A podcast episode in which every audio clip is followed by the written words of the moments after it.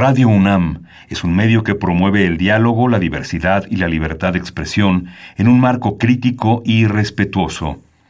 Los comentarios expresados a lo largo de su programación reflejan la opinión de quien los emite, mas no de la radiodifusora. Ingredientes para hacer la pócima de la diversión. Ancas de rana intrépida. Ratones de laboratorio. Plumas de pollo creativo. Mm, medio litro de carcajadas. Y listo. Revolvemos todo y decimos... ¡Hocus Pocus!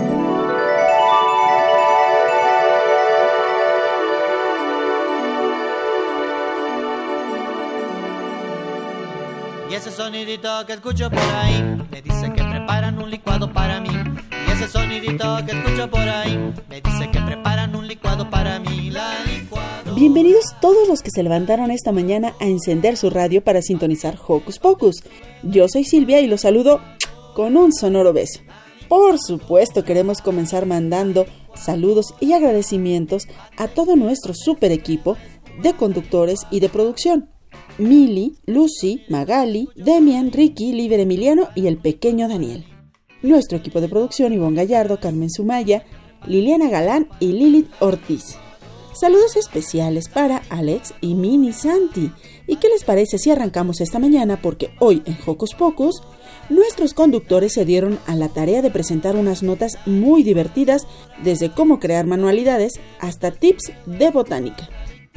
Además, Liz y yo tuvimos una charla muy interesante con la doctora Carla Salazar, quien nos explica qué es la resiliencia. Limpien bien sus ojitos dormilones, destapen esas orejas inquietas y súbale a la radio, porque ya empezó Hocus Pocus.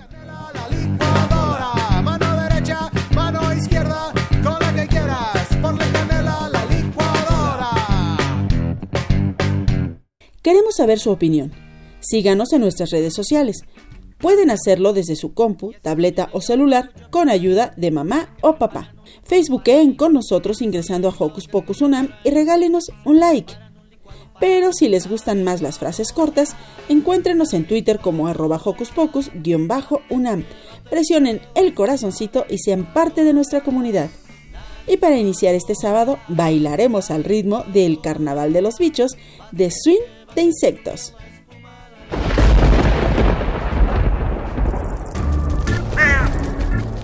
Chispas, radios y centellas. Estás en Hocus Pocus.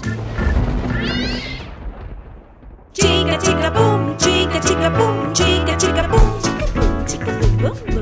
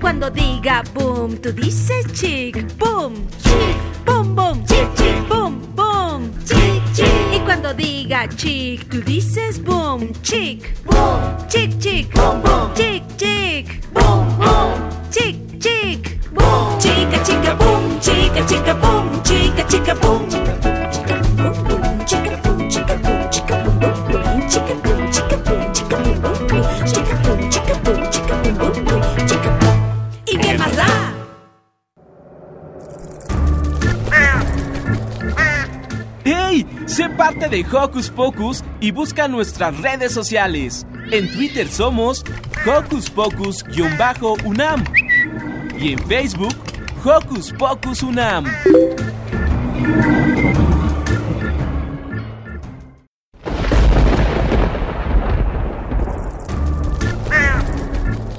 Chispas, radios y centellas. Estás en Hocus Pocus. Si ustedes tienen muchas fotos en casa y no tienen un álbum donde ponerlas, Millie nos platica sobre una manualidad que pueden realizar. Se llama Scrapbooks. Escuchemos de qué se trata.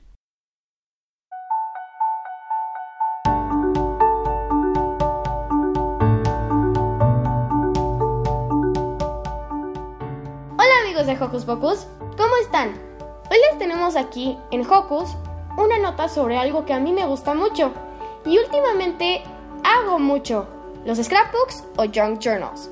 Para esto, hoy está conmigo una gran amiga mía, Diane Esquivel, quien estudia artes visuales en la Esmeralda de Limba y ella nos va a ayudar con algunas notitas estos días.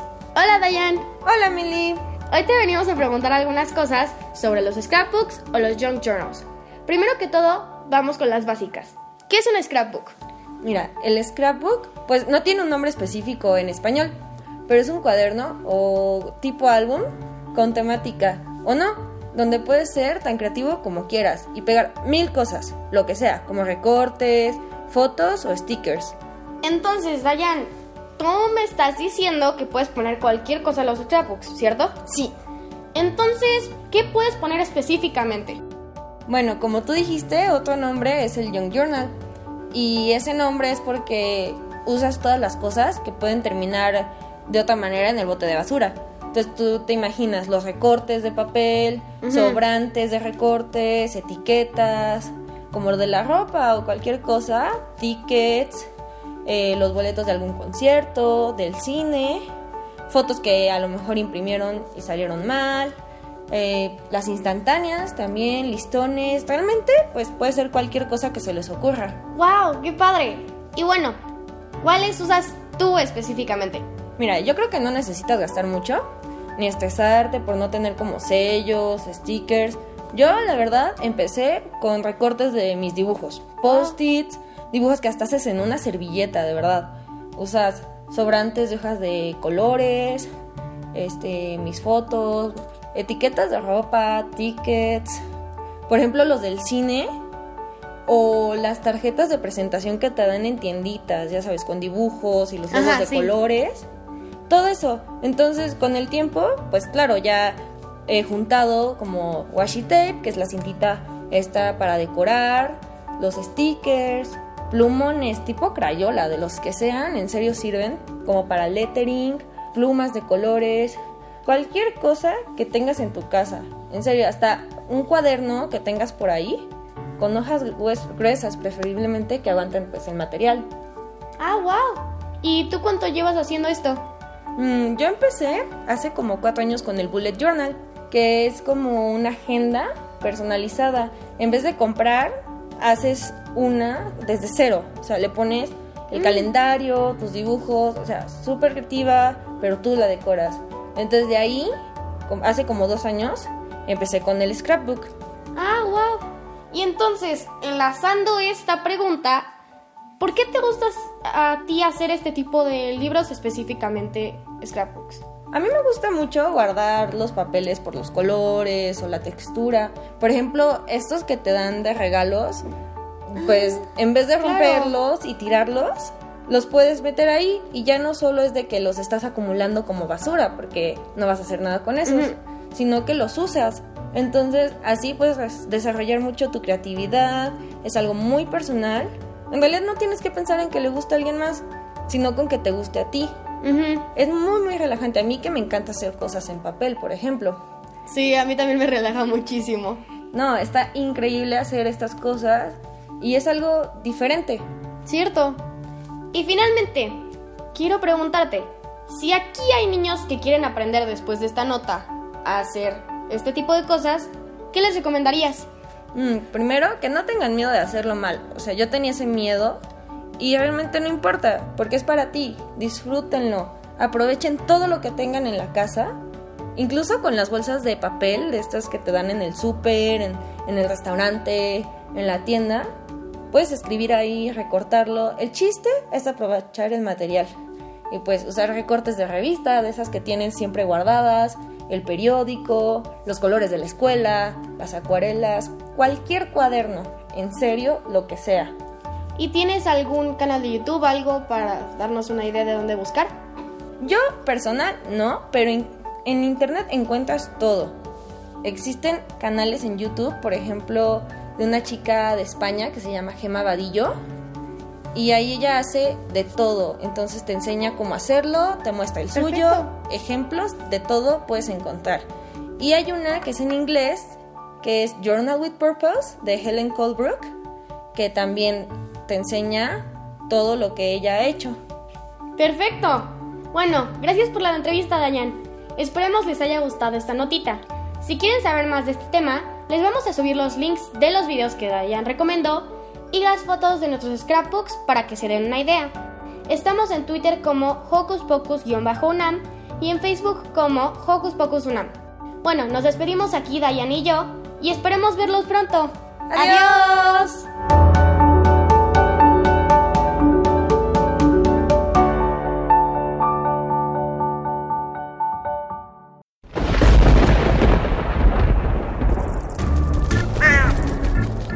Chispas, radios y centellas. Estás en Hocus Pocus.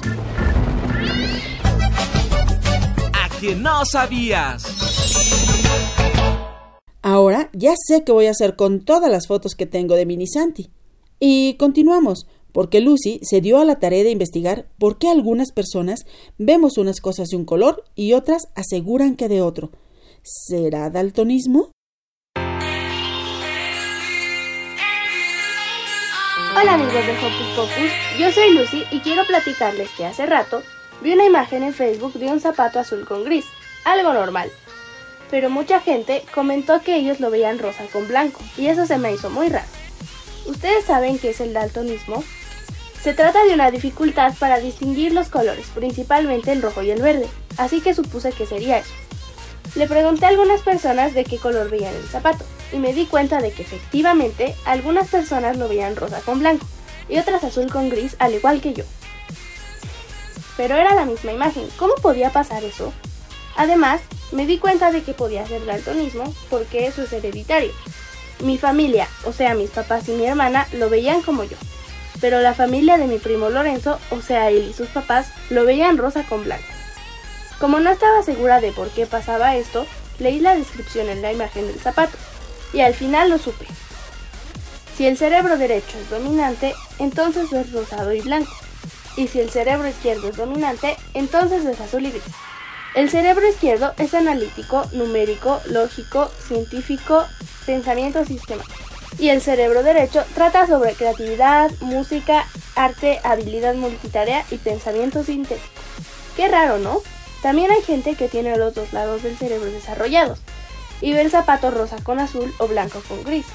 Puedes buscar imágenes de este tipo y averiguar qué lado del cerebro tienes más desarrollado. En conclusión, este tipo de cosas no siempre son daltonismo. Pueden ser pistas para conocer más tu cerebro. Yo soy Lucy y espero que les haya gustado esta nota. Adiós.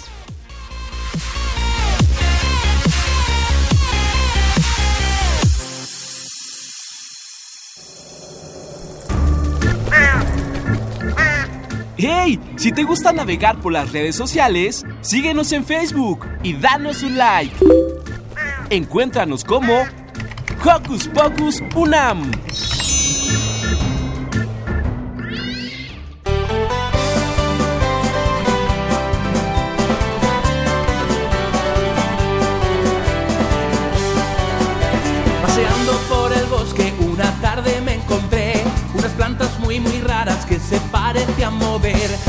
Bien asombrado cuando un bicho se acercó.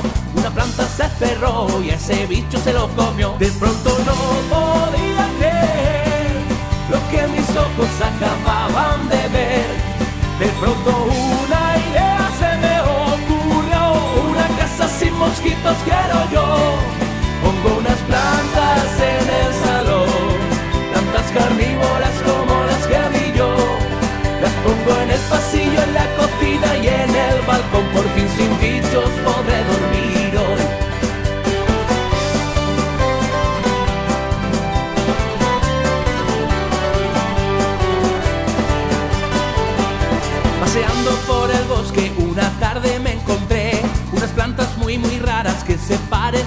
Me las llevaré a mi casa, allí quedará muy bien. Son preciosas, me encantan, yo mucho las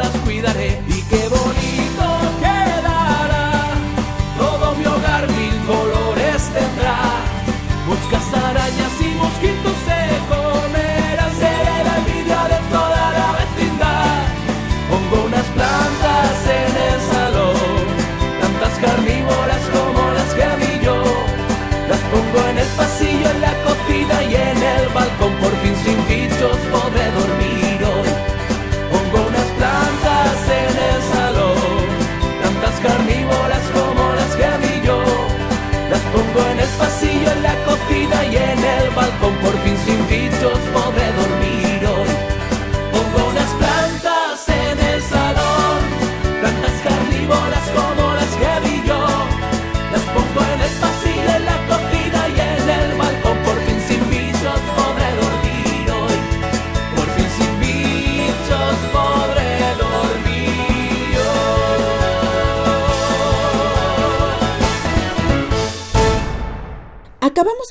la rolita Plantas carnívoras y me acaba de entrar una duda.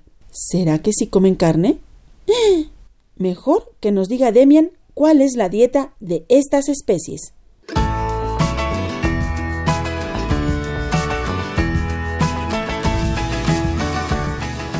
Hola, Joco, ¿escuchas? Soy Demian.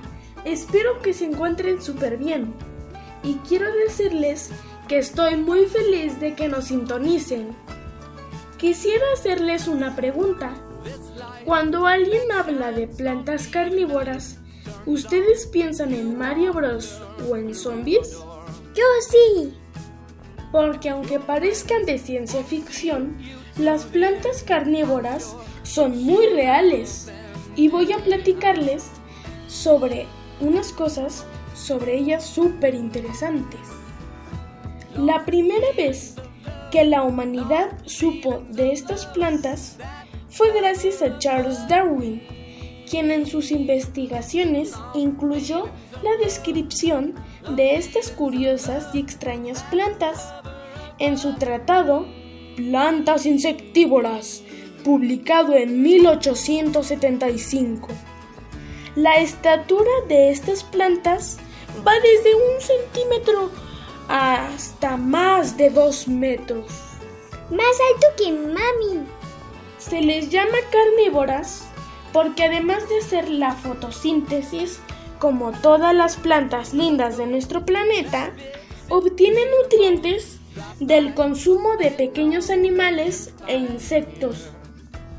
Hay más de 700 especies de plantas de 12 géneros distintos. En México hay más de 50 tipos diferentes. Quiero conocerlas todas. A pesar de que la más conocida sea la Venus atrapamoscas, las plantas carnívoras cazan a sus presas de muchas maneras. Unas tienen pelos pegajosos como las droseras. Otras tienen hojas en formas de trompeta que atrapan a las presas con colores vívidos, donde caen y son digeridas como la saracea. También tienen forma de jarras como nepentes o vejiga de succión. Hay muchas más trampas de las que te puedes imaginar. Los científicos se preguntan en la actualidad, ¿cómo se volvieron las plantas carnívoras? Un nuevo estudio publicado en Nature Ecologic and Evolution ha concluido que estas plantas son un ejemplo de convergencia evolutiva, es decir, que grupos de organismos distintos llegan a la misma solución a un problema. Estas plantas existen en Asia, Australia y América, y en general viven en hábitats pobres en nutrientes. Allí las necesidades de obtener nuevas fuentes de en- alimentación. Tienen hambre, pobrecitas. Así ante este problema, estas plantas que viven en diferentes continentes generan estrategias similares, es decir, capturan insectos, pequeños roedores o reptiles. Los científicos llegan a esta conclusión estudiando su comportamiento y su genoma. Otro dato curioso es que según un estudio de la Universidad de Tel Aviv, este tipo de plantas tiene propiedades antifúngicas que pueden ser utilizados con fines medicinales. Y aún no lo sabemos todo. En el año 2000 fue descubierta otra nueva planta, la Nepenthes ateborugi que puede alimentarse de roedores y lagartijas. Así, quién sabe, tal vez pronto se descubran nuevas especies en algún lugar recóndito del mundo. Pero a lo que esperamos, podríamos crear alguna con nuestra imaginación. ¿Te animas a mandarnos un dibujo de tu planta carnívora? Para hacer inspiraciones en ustedes, les dejamos un link en nuestro Facebook para que se inspiren y vean fotos de estas hermosas plantas y aprendan más o las compren. Yo ya dibujé la mía. Les mando un enorme abrazo. ¡Chao! ¡Chao! ¡Chao!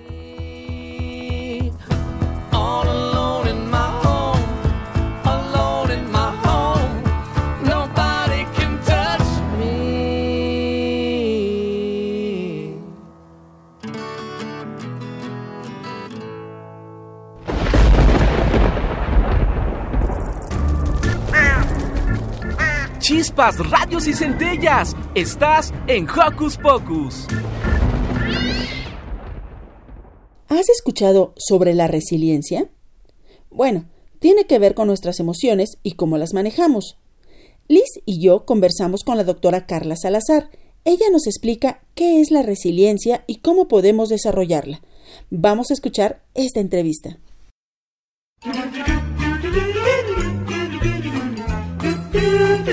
¿Listo micrófono? ¡Yeah! ¿Listo invitado? ¡Yeah! ¿Listas las preguntas? ¡Yeah! Tres, dos, al aire.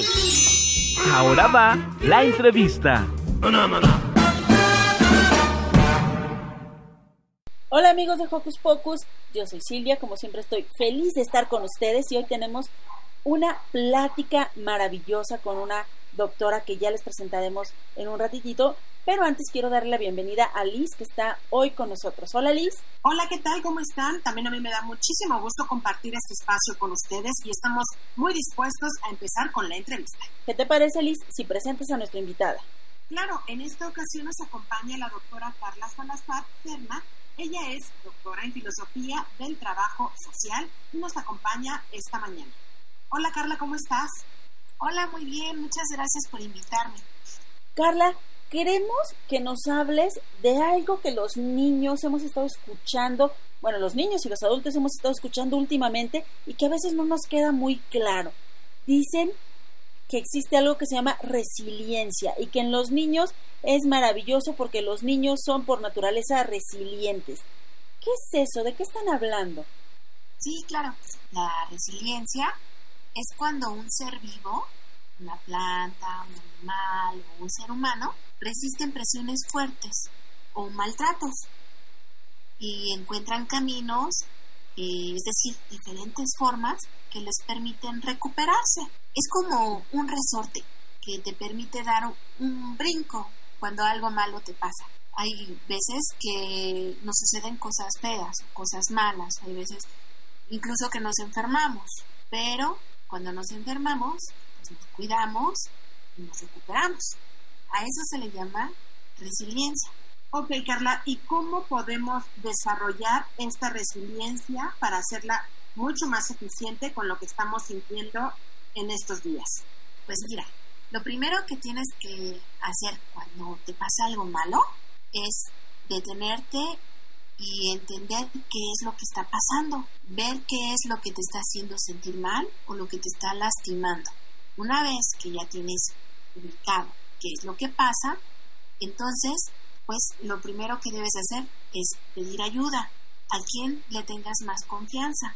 Pedir ayuda, tener redes sociales, que eso en la infancia se traduce a que tengamos amigos, profesores, eh, familiares, entrenadores, los que podamos confiar y contarles qué es lo malo que nos está pasando. Fíjate, la resiliencia, el sobreponerte, pues te ayuda a luchar, a sacar de tu vida lo malo, a volver a ponerte de pie y te permite estar tranquilo.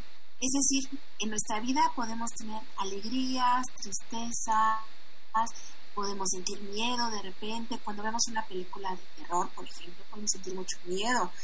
Pero eso pasa. Todo ese malestar tiene un principio y tiene un final.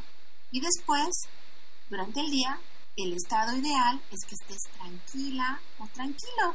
Entonces, si algo no te está dejando estar tranquilo, pues tenemos que ver qué es lo que sucede y primero pedir ayuda, segunda tratar de, de, dejarles saber a quienes nos aman lo que nos está pasando, tres tener confianza en que eso malo que está pasando no es para siempre, cuatro tenemos que ser creativos, por ejemplo, ante el COVID-19 y esta pandemia que es a nivel mundial, pues seguramente nuestras amiguitas, nuestros amiguitos radioescuchas sabrán que tuvimos que quedarnos en casa mucho tiempo y que eso al principio no pudo ser tan divertido, ¿no?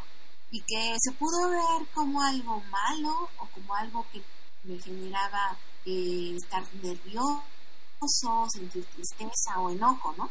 Pero ¿qué fue lo que hicimos para sentirnos un poco mejor? Pues a lo mejor alguien desarrolló su creatividad y eh, se puso a jugar de manera diferente. O quizás hubo chiquillos que eh, les gustaba leer más en ese tiempo o conocer más las historias de sus, de sus familiares, como la abuelita, el abuelito, ¿no? Vaya, entonces digamos que esto de la resiliencia es algo como lo que nos sucede cotidianamente, pero que no nos habíamos dado cuenta hasta ahora que estamos viviendo o que hemos vivido una situación tan particular como la cuarentena por el COVID-19? Así es. Mira, déjase lo explico a nuestros amiguitos con unas fábulas, ¿te parece bien? Por favor. Había una rana que atraparon en el jardín unas personas malvadas y la pusieron en una olla con agua sobre la lumbre. Entonces la ranita, como estaba asustada que la habían atrapado estas personas malvadas, se paralizó, dejó que el miedo la paralizara, que se convirtiera en pánico. Entonces la ranita no saltó cuando el agua se estaba calentando. Se mantuvo serena y quietecita. Pero el agua empezó a calentar más y más. La rana aún podía saltar, pero no lo hizo. Decidió aguantar esa adversidad, aguantar lo malo que le estaba pasando. Hubo un momento en que el agua de la ollita empezó a hervir. Y cuando la rana quiso saltar, ya no pudo. Ya estaba, estaba quemada, estaba agotada por el vapor, no tuvo la fuerza para dar el brinco y recuperarse. ¿Qué quiere decir esto? Que cuando nosotros eh, nos esté pasando algo malo, debemos de saltar, de dar el brinco, de pedir ayuda, de decir, algo malo está sucediendo y quiero que me ayuden. Pedir ayuda. Cuando algo malo sucede, no debemos de quedarnos paralizados. Tampoco debemos de permitir que el miedo nos paralice. Es decir, la resiliencia nos ayuda a dar el brinco de la olla. Y también hay otra fábula, la de la mula. Hay una mula que va caminando en una aldea y cae en un pozo. Entonces la mula está dentro del pozo y está llorando y está, como puede en su lenguaje animal, pidiendo ayuda. Entonces los pobladores se dan cuenta que la mula ha caído al pozo y tratan de sacarla y empiezan a imaginar cómo podrían ayudarla. Y entonces alguien dice, bueno, vamos a, pasar un lazo por su cuerpo y la tratamos de sacar. Pero el espacio era tan reducido, no podían hacer eso. Es decir, hicieron varios intentos para ayudar a la pobre mula a salir del pozo y se dieron cuenta que no podrían ayudarla. Todos sintieron pena por la mula. Entonces, su solución de los pobladores fue decir, pues matemos a la mula para que no sufra. Y la mula al escuchar esto sintió pánico, sintió miedo y dijo, ¿qué me van a hacer? Los pobladores decidieron echar tierra en el pozo para que la mula quedara bajo la tierra, muriera y el pozo ya no fuera un peligro para algún ser vivo más. Cuando la mula escuchó el plan, lo que hizo fue sacudirse la tierra, una vez que echaron la primera palada, y entonces quedó sobre esa poca tierra que le habían echado. Los pobladores, de manera insistente, echaron más tierra, y la mula, aunque le costó más trabajo, volvió a sacudirse y quedó sobre la tierra. Así cinco veces más, hasta que los pobladores se miraron y comprendieron que lo que estaba haciendo la mula era tratar de sobrevivir.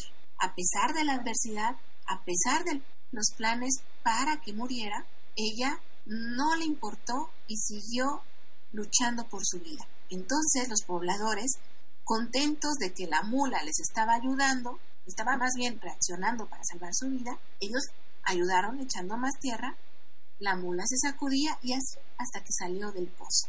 Wow, esa fábula estuvo increíble. A mí me encantó porque nos, nos enseña perfectamente bien a eh, saber que lo de la resiliencia es una habilidad que todos podemos desarrollar y así enfrentar los retos como el que estamos ahora viviendo. Pero ¿qué les parece, Sil y Carla, si nos vamos a una rolita y al terminar continuamos con esta entrevista? ¿Les parece? Claro que sí.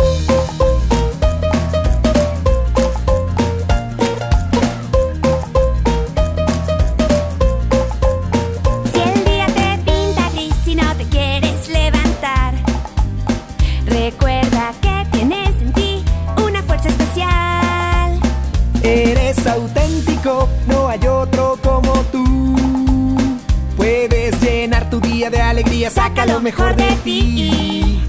Si estás enojado, recuerda siempre es mejor hablar. Y si te sientes frustrado, respira y vuelve a empezar. Pues siempre, siempre todo tiene solución. Solo confía, no lo olvides, no estás solo, tú eres un campeón. Hoy es un día hermoso, maravilloso, es para compartir. Está brillando, pajarillos cantando, al verte sonreír. Puede ser divertido con calor o frío, todo depende de ti. Pues no importa que llueva en plena primavera si decides ser feliz.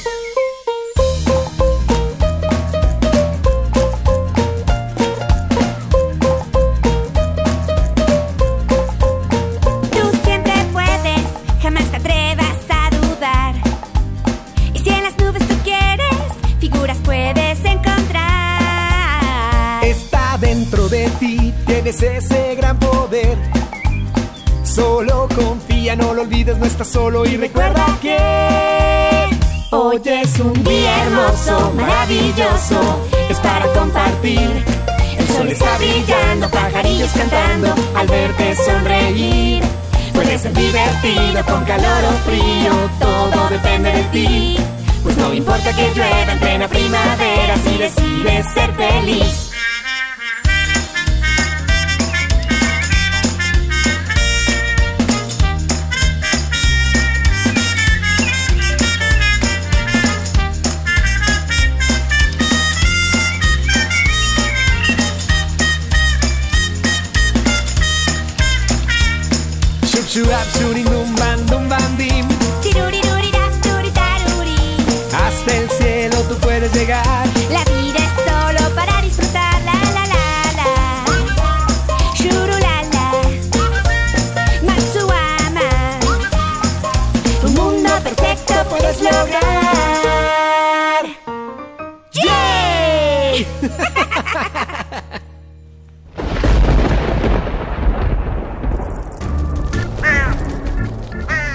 Radios y centellas. Estás en Hocus Pocus.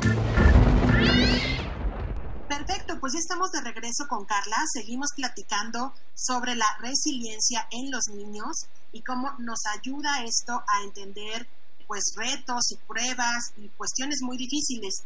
Carla, ¿cómo podemos ayudarle a nuestros niños a entender cómo son y cómo podemos enfrentar crisis como la que estamos viviendo? Claro que sí. Lo primero es hablar con nuestros hijos, con nuestras hijas y enseñarles lo importante que es tener amigos, hacer comunidad, comunidad en la escuela, comunidad en el área donde vivimos, es decir, hacerles saber que las relaciones personales fortalecen la resiliencia en los niños. Es muy importante estar atento a que ningún niño esté aislado. Entonces, el paso número uno es que los niños tengan amigos. El segundo paso es enseñarles, es importante tener redes sociales, enseñar a los niños que eh, la importancia, la relevancia de ayudar a los demás.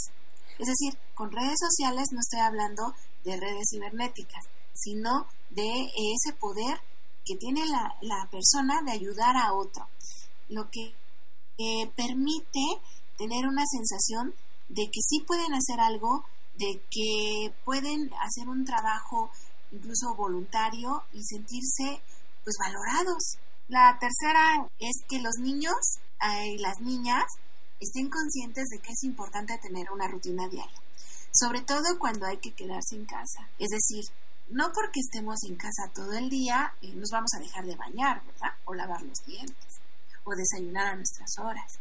Es importante que los niños, las niñas, eh, tengan una rutina diaria y que se sigan, ¿no?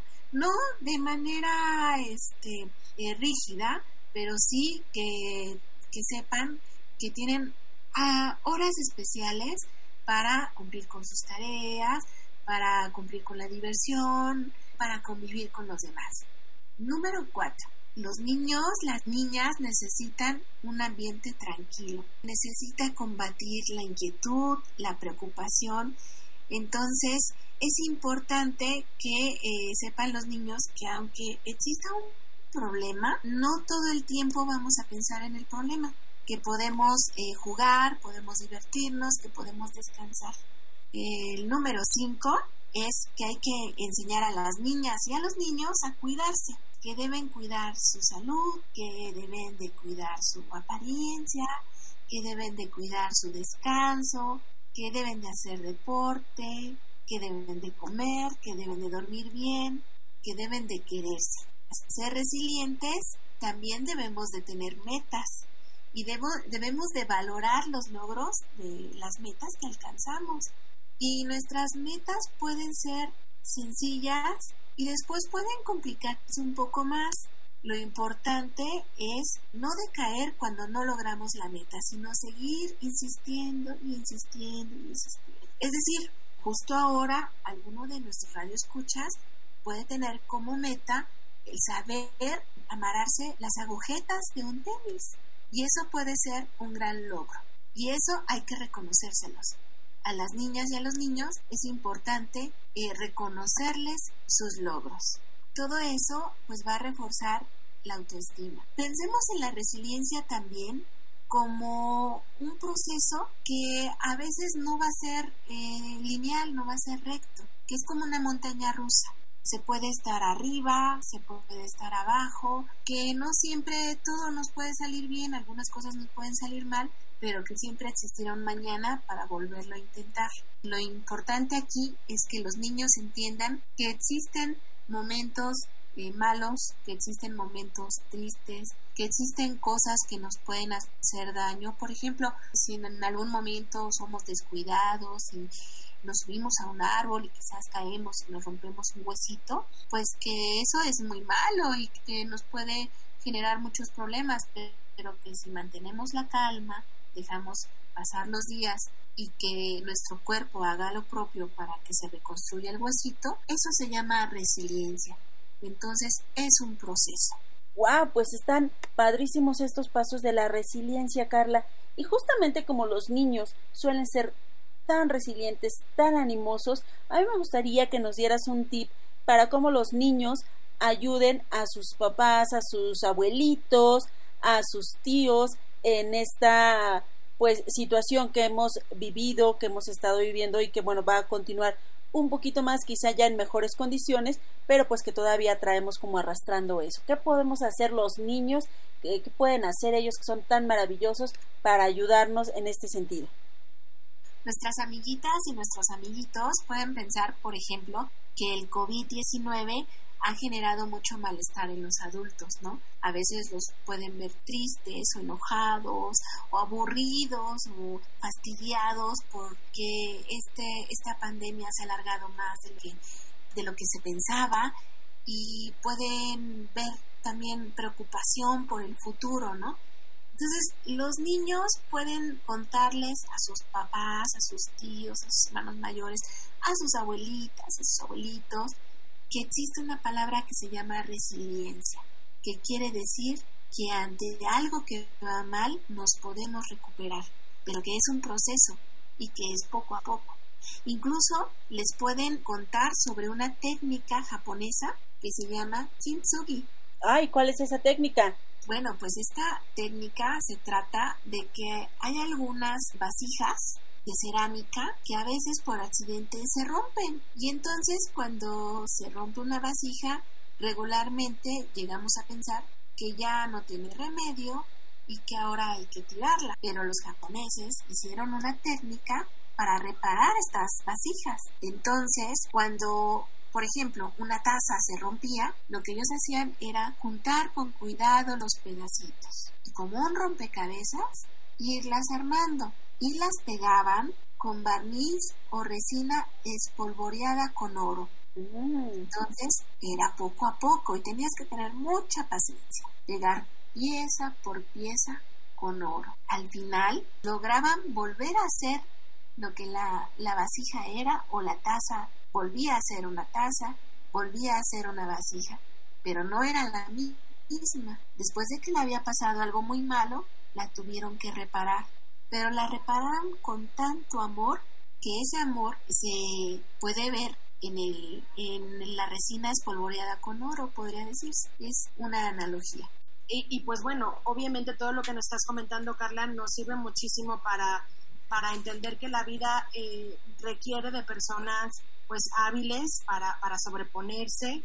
Y pues muchísimas gracias, te agradecemos que hayas estado con nosotros hablando de esta, de esta habilidad y seguramente eh, todos los que nos están escuchando, los Juanjo Escuchas, van a estar mucho más atentos y mucho más pendientes de cuánto se requiera ser más resiliente.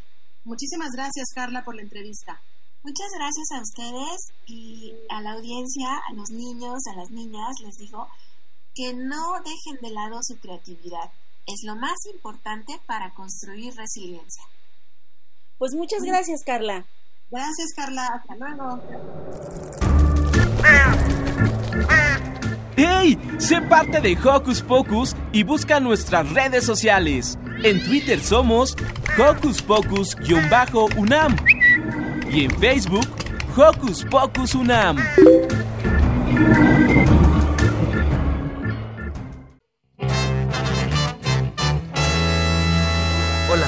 soy la tortuga y estaba viéndolos cómo saltaban desde la esquina y me dije, tengo que pertenecer a esa bandilla de conejos. ¿Qué dicen, eh? ¿Qué dicen?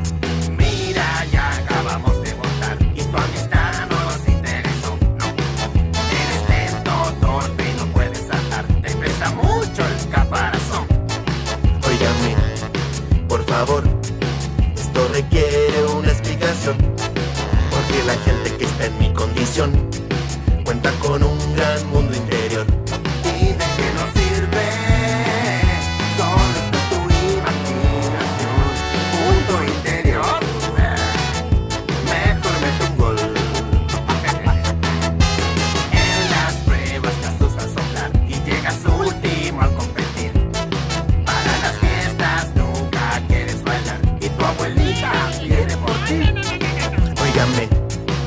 Favor en ese tono burlón, porque seguro cambiarán de opinión cuando conozcan mi mundo interior. ¿Y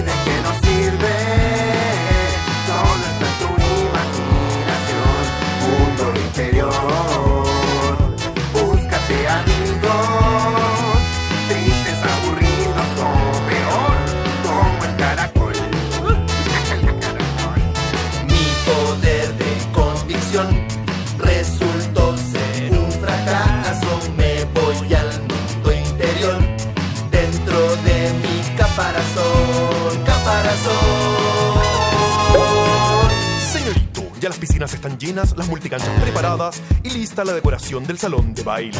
Solo falta definir el menú del appetizer que encargo. ¿A qué hora llegan a sus amigos? Qué pena, qué dolor, qué tremenda desilusión. Abandonado en mi mundo interior, sin más amigos que un caracol. ¿Y de qué me sirve tan sofisticada producción? Dijo el caracol. ¿Y de qué me sirve? Eso es un error? Ven, conoce el mío. Este de verdad es mundo interior. Y me convenció. Qué gran sensación. Alucinación del buen caracol.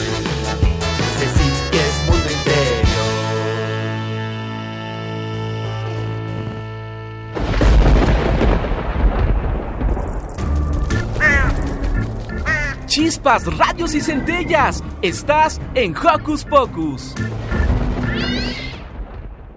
Ahora que llevamos mucho tiempo en casa, se nos ocurren brillantes ideas que nos ponen en peligro, como brincar en la cama. Por eso Liz nos dirá cómo prevenir accidentes en casa y qué hacer si alguien resulta lesionado. Sana, sana. Hola Coco Escuchas, ahora que estamos en nuestras casas por motivos de la cuarentena, sin duda tenemos que ser muy cuidadosos y estar atentos para prevenir accidentes. Pero para hablar más sobre ello, le llamamos al doctor Jorge Rodrigo Vázquez Ríos, médico rehabilitador pediátrico, para que nos platique sobre qué hacer ante una lesión en el hogar. Vamos a escucharlo. Hola Rodrigo. Hola, Liz. ¿cómo estás? Hola Liz, bien, bien, muchas gracias. Eh, oye, un saludo muy, muy grande a todos los Joco Escuchas que están hoy con nosotros. Muchas gracias. Pues mira, platícanos, ¿qué podemos considerar como un accidente?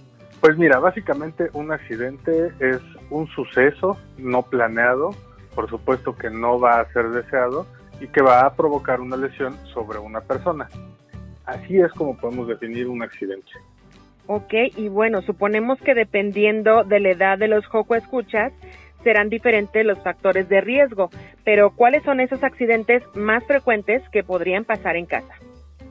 Pues mira, lo primero que tenemos que tomar en cuenta es que todos nuestros Joco Escuchas aprenden a través de las experiencias que van teniendo a lo largo de su día y de su vida.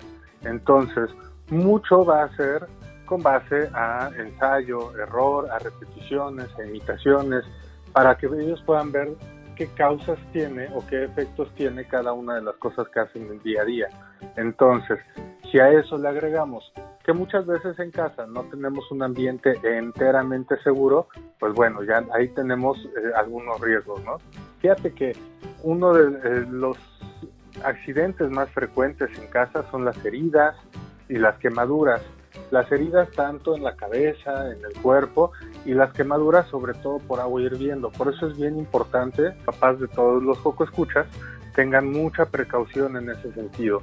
Y entonces intentemos limitar, intentemos prever que pudiera suceder un accidente antes de que pase. Ok, perfecto. Bueno, pero ahora que los hospitales tienen como prioridad atender a los pacientes con síntomas relacionados con el coronavirus, ¿en qué casos entonces debemos de acudir a un hospital para una atención médica?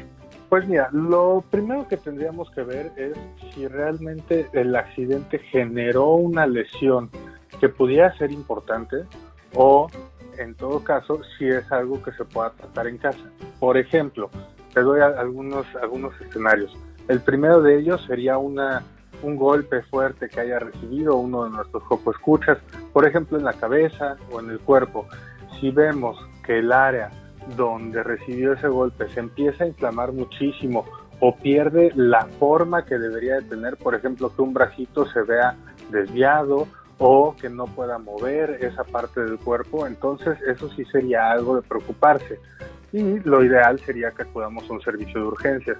Si tuvo un golpe en la cabeza, por ejemplo, también tendríamos que ver cómo es el, la conducta del joco escucha para saber si está cambiando un poquito, si regularmente es muy activo, muy, muy contento, muy dicharachero, y de repente pues está dormido o no tiene ganas de hacer las cosas, pues eso, eso sería un, un dato de como para acudir a un servicio de urgencias. De otra forma, yo lo que le recomendaría es mantengámonos en casa, limitemos mucho los servicios de, de- de urgencias porque la realidad es que, como bien dices, en este momento están enfocados a un problema de salud pues mucho más grande. Ok, perfecto. Y si tuviéramos mm, eh, más dudas o algunas otras eh, pues preguntas sobre si vamos o no vamos con, con el médico, ¿dónde te podemos contactar, Rodrigo?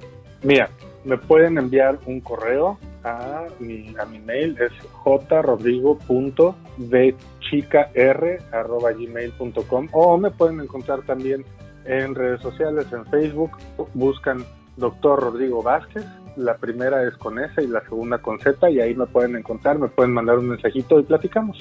Perfecto. ¿Nos repites de nuevo tu correo electrónico, por favor?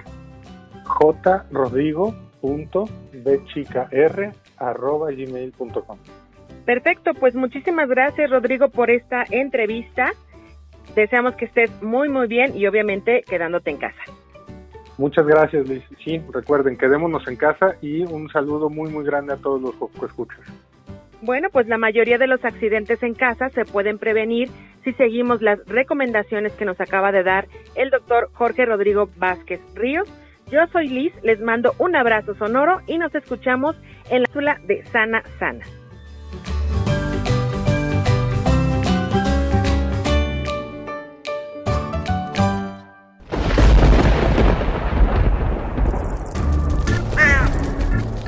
Chispas, radios y centellas. Estás en Hocus Pocus. A que no sabías. Seguimos en Hocus Pocus con más diversión y notas interesantes. Ahora que estamos conviviendo más con la familia, podemos descubrir más sobre ellos. Aprovechen el tiempo para conocer lo que les gustaba hacer a sus papás cuando eran niños. Por ejemplo, Emiliano nos cuenta cómo descubrió las historietas de Asterix.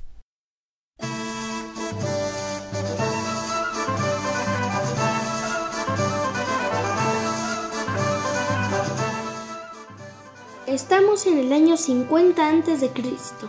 Toda la Galia está ocupada por los romanos. ¿Toda? No, una aldea poblada por irreductibles galos resiste todavía y siempre al invasor. Con este texto, las historietas de Asterix el Galo comenzaban cada uno de sus números. Yo soy Diego Emiliano y les voy a contar quién es Asterix y cómo lo conocí. Y llamen a sus papás porque seguro ellos lo conocieron.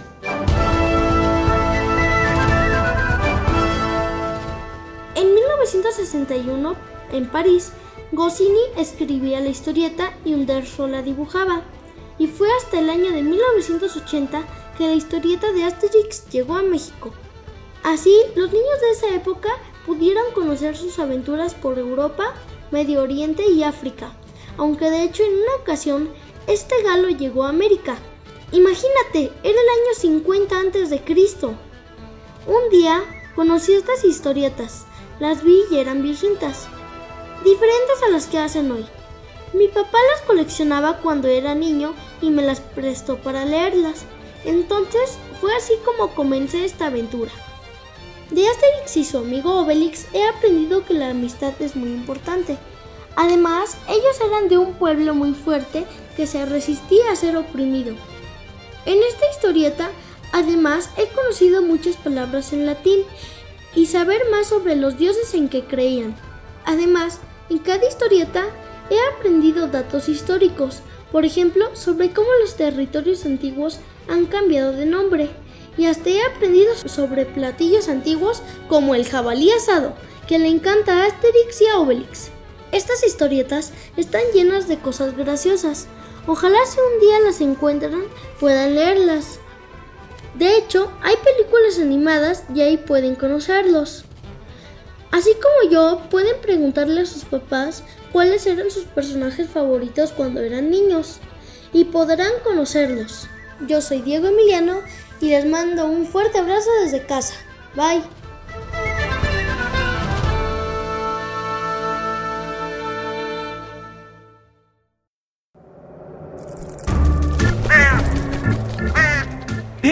Sé parte de Hocus Pocus y busca nuestras redes sociales. En Twitter somos Hocus Pocus-UNAM y en Facebook Hocus Pocus UNAM.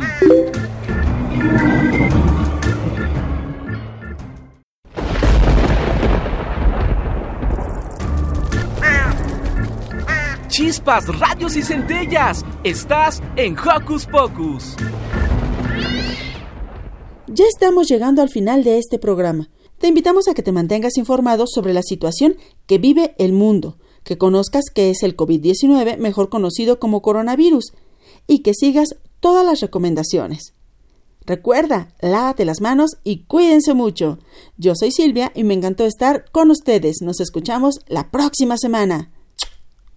Y ese sonidito que escucho por ahí me dice que preparan un licuado ese sonidito que escucho por ahí me dice que preparan un licuado para mí. La licuadora, la licuadora, bate que bate, sube la espuma. La licuadora, la licuadora, la licuadora, bate que bate, sube la espuma. La licuadora.